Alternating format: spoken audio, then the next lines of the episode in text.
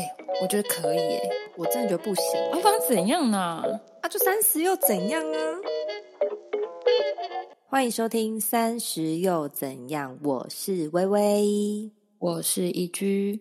在进入我们主题之前呢，我想要先请问微微一个问题：请问，每当你早上的闹钟一响，你的心情是什么样呢？觉得很烦。那请问你？每天你在去公司的路上感觉如何呢？心情很糟，只想想早餐等一下要吃什么。那如果你进到办公室里，坐在椅子上看着桌上的那些代办事项，你的感受又是怎么样呢？我会先打开网拍看一下。经过刚刚一居的诊断，你八十七八应该要离职哦。现在正在听的朋友们呢，你可以想一下，每当你早上的闹钟响起，在准备开始一天的工作之前，你的心情是什么样呢？如果你每天起床的时候就觉得啊，活着真好，会有一种我要努力向上的那种声音在心里回荡的话。我觉得你一定可以在工作上面发挥出自己最高的价值，同时还是那种很有干劲的人类。你呢，应该八十七趴就是做的擅长又热爱的事。你们每天起床叫醒你们的不是闹钟，而是梦想。Hello，人生胜利组的朋友们，OK，今天这集没你的事。自己觉得很好笑。好啦，今天我们就要讲的主题就是你所擅长的事呢，真的是你工作热情的所在吗？我把今天要聊的主题呢，分成两种类别。第一种类型的朋友呢，就是在工作的时候，时间到了该起床啊，这个东西半个小时之后要交，就是当事件来临的时候呢，你的心情没有太多的涟漪，一种平常心就顺顺的做下去。而且你很享受这样的生活状态，这样的话呢，我真的很替你开心，可以很专心的享受生活里的每一个细节，都是细水长流的那种风景。不过呢，这类的朋友，如果你总觉得生活中就是少了一点点什么，可是又说不上来，这样的话呢，我这边有一个小小的建议，你可以去想想什么叫做清醒的活着。为什么会这样说呢？因为我们在现在的这个社会体制下，我们的灵魂一定会被某一种方式洗礼。我来举个例子，在念书的时候呢，班上一定会有一种同学，全科满分的超强神人，天生开外挂，考卷一发下来，行云流水，正比级书。你看他似乎毫不费力就可以校排前几名。像这种完全看不到车尾灯的同学啊，我想大家一定不陌生。而且这些神人同学呢，在课业上优异的成绩会被各方赋予高期待，会希望他们去科技业啊，当医生啊，就是哪里钱多就哪里去这一类的职涯发展，就是这样的耳濡目染啊，潜移默化之下呢，这些同学会少了很多尝试其他机会的可能。也因为这样优异的成绩，可能会错过自己更独一无二的宝藏，然后依循着长辈啊，还有社会给他们的期待去选可能医科啊，然后呃选职业啊，又或者是婚姻的伙伴。其实我觉得这一点还蛮可惜的，说不定你还可以成为服装界的贾博斯呢。这么一来，不觉得功课好其实是一种原罪吗？我觉得第一类型面临到的问题呢，会比较棘手，因为他们从小就比较顺利，在课业上算是要什么就得到了什么，而且他们其实也是依照了前方的指示就这样去了。然后为什么他们会活得那么不踏实呢？就像是大家都说，哎，那边很好，你快点往那边去。然后你也知道那边还不错，然后你也知道。去那边最快的速度，还有最有效的方式是什么？然后你好不容易到达之后呢，大家都很羡慕，说：“哇，你真的到达目的地嘞！”然后你却不知道，这其实不是你内心的心之所向，带着怀疑过着好像还不错的人生。我个人来说，这样的状态是。不清醒的生活着，我觉得很可惜。举个例好了，可能是高薪的工程师，他们可能就是从小理科脑，然后校排前几名，然后就什么建中啊，然后台大啊，什么什么这样出来，然后就可能就是在足科工作啊。对，就是年薪上百万，就这样一付一日工作，就觉得这样，嗯，好像钱很多也不错，但是就觉得生活中少了什么，然后我也不知道我可能老婆要怎么选啊，我的生活要怎么过比较精彩啊？我觉得这样子就还蛮可惜的，嗯。我们家就有一个，谁？是我弟，就是这种人。哦，微微的弟弟是医生。对啊，他就是一直觉得哦，因为我书念得很好，然后我书念得很好，我就必须得考上大家都心之向往的医生。嗯嗯的那个行业，那就是硬盯七十四、七十五积分，然后就考上医学系。就是他已经设定好那条路，他我不知道他是不是真的很想做这件事情，他就会觉得很多事情不是大家想的这么美好。嗯嗯嗯嗯嗯，但是他还是会继续做啦，因为毕竟就是考上了嘛，你也没办法啊。这样反观下来，我成绩好也是一种原罪吗？好，把我锤子拿来，我把它打爆。我也想把它打爆。我每次有时候想说，天呐，你至少有一条路为你铺好了，你你姐都没这条路哎。因为每个人人生都有不一样的问题啊。嗯，好，我来说第二种类型的呢，就是早起闹钟设七个，想了半天还是狂按稍后提醒的这一种，死活不想离开被窝，脑海已经排演起今天的行程，就觉得啊。这样的日子到底还要过多久呢？才刚打完卡就想着快一点下班。如果你是在这个工作上本身表现就很不 OK，或者是主管、同事、公司制度很靠背这一类型的，就不参与这一点的讨论哦。我说的第二种类型就是，比如说我超会煮红豆汤，我根本是料理界的红豆汤之神，因为我的料理才华让这家店每天大排长龙，只为了喝到我煮的汤。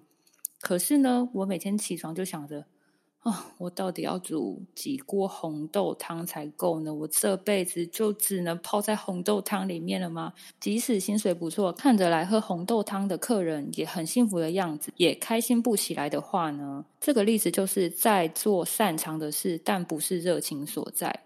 其实第一个类型跟第二个类型呢，是有一个相同之处的，在某个角度上，他们其实都有做到。擅长的工作也做得很成功，但第一个类型的他的问题就是，他不确定这个工作是不是他的热情所在。第二个类型呢，我倒觉得比较好解决，因为第二个类型的已经意识到，他虽然很擅长这份工作，可是他无法在这份工作上得到自我心灵层面的成就感。即便别人觉得你超厉害，你超成功，可是这个成功对人来讲就是无意义。所以呢，说了这么多呢，我认为这两类的朋友就是缺乏了行动力。无论如何，不管怎样，你其实已经对这样的状态不满意了，因为你已经开始察觉到不对劲了嘛。所以呢，到底是要离职吗？我倒不觉得一定要走到离职，因为在这份工作上做的还蛮得心应手的，然后心理层面也还不错，薪水也不赖的话，我觉得不一定要离职。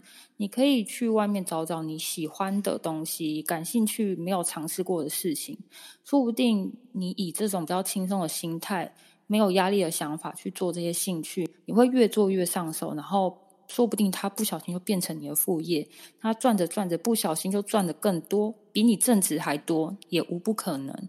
所以我会认为呢，就是开始动起来，去看看别的东西，停止拖延症，去找找自己喜欢的东西，去进修啊，去学啊，去做啊，就是不要帮自己找借口。其实，在这个时代，要取得相关的资讯还有资源，真的是只要你想就可以。不然还是你想要继续每天按下那个稍后提醒呢？好，就是履历点起来，停止拖延症，不要再当理由北了。其实我觉得义军刚刚讲的那个就是斜杠的这一部分，我自己觉得蛮好，因为百分之八十现在在职场的人做的都不会是自己很喜欢的工作，或者是是自己擅长的。没错，你从小哈。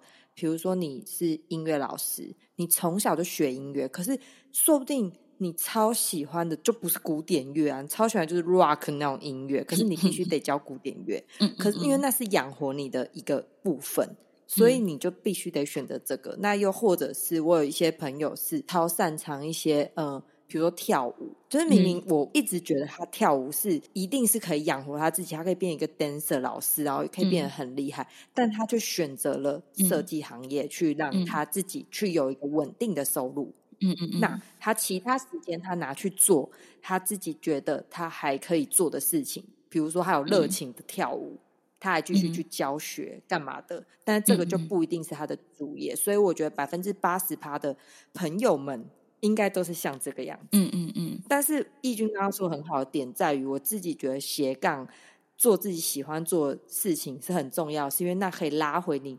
对生活的热忱，因为那个部分是属于你自己的，是发自内心想做。你其他一整天二十四小时，你大概有八到十个小时都要被公司控制着，那个就不是你，因为你做的就是公司的东西，你只是为了推进而推进，前进而前进。那好，你为了爬高位爬高位，随便你，随便你要干嘛，反正那都不是你自己。可是你在那之外的时间，有些人就是觉得啊，我终于可以像刚刚我讲的例子就好哦，我终于可以开始跳舞了，这就是我发自内心自己很有热情的东西。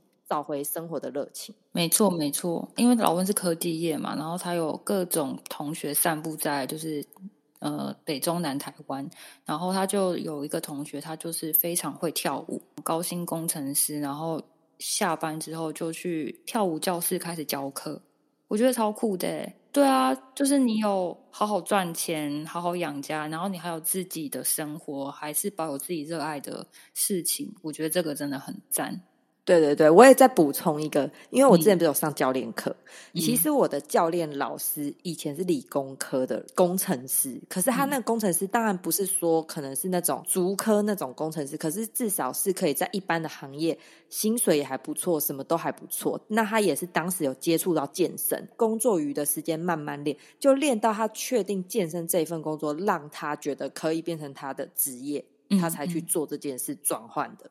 比我大一两岁这样子，对，所以他其实也是二十的尾巴才开始在转换。好，我觉得你刚刚提的那个例子就蛮好的，就是他这原本不是本业嘛，然后是他的兴趣，然后他越投入之后，他从兴趣慢慢摸索到擅长，又到专精，不小心就把这个东西变成正职了。你不觉得这超赞的吗？对，对啊，就是你真的很喜欢的事情，你一直持续的去做，它一定可以为你带来实际的收入。我自己认为啦。嗯，对对对，也不一定是收入。有些人可能只是觉得我已经有一个高薪工作，那我这个斜杠只是不是为了增加收入，而是为了让自己有属于自己发自内心的热忱。嗯嗯，对，这样也很好。对。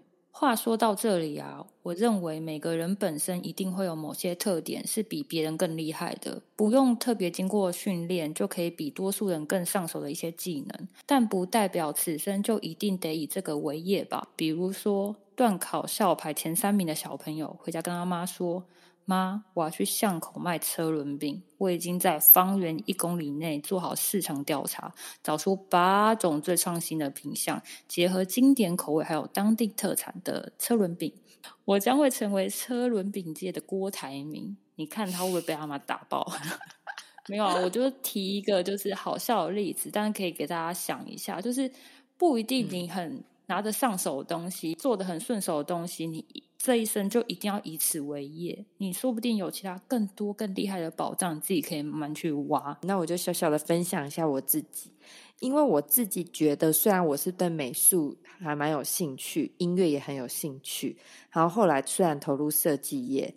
但是设计业对我来讲，真的只是养活我的一个工具。就是我只是觉得，哦，排排这个啊，设计这个啊，呃完成一件事情，我有成就感。但是我确定的是，它绝对在我人生的做兴趣清单中，它不是排我前面的清单。嗯嗯，对。所以我现在也还是那个状态，只是说我在于我工作以外的时间，我去做了一些其他，我可能觉得。